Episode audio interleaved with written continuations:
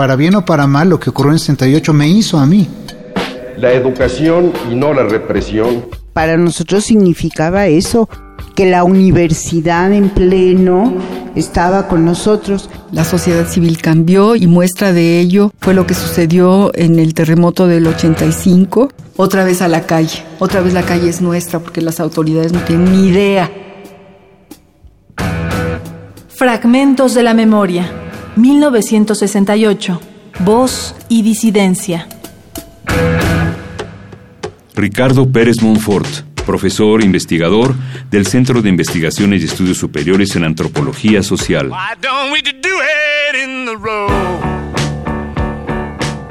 Yo quiero partir de un presupuesto inicial que parece una verdad de perogrullo, pero de repente se nos, se nos pasa. Y es que el México de los años 60 era muy distinto al México contemporáneo. ¿no? 1965, 66, 67, 68. Este país era en términos generales muy distinto y en términos particulares en cuanto a medios de comunicación, que va a ser precisamente el espacio por donde pasa fundamentalmente el quehacer musical del momento, era también radicalmente distinto. En esa época, si uno no entraba o no estaba dentro de la propia dinámica de prácticamente el único medio de comunicación mm, digamos, generalizado que estaba monopolizado además, que era la radio y la televisión, si uno no entraba ahí o uno no entraba tampoco al medio de la producción fonográfica o no entraba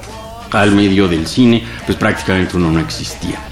Sin embargo, sí existió un movimiento, una playa de un grupo muy importante de gente que contribuyó enormemente al quehacer cultural musical de este país y que no pasó o pasó muy de momento por estos medios de comunicación. Me mandaron una carta por el correo temprano. En esa carta me dicen que cayó preso mi hermano.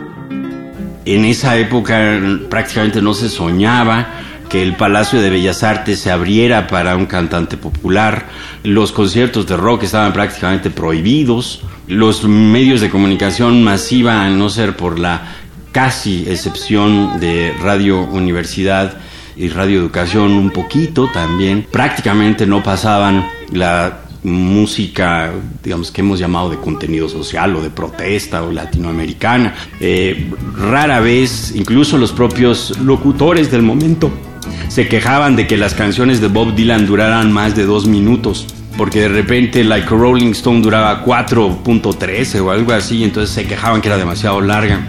Imagínense si se hubiera tenido que zampar las coplas del payador perseguido en Atahualpa Yupanqui o una cosa de ese tipo. Ricardo Pérez Monfort, profesor investigador del Centro de Investigaciones y Estudios Superiores en Antropología Social. Radio UNAM, Experiencia Sonora.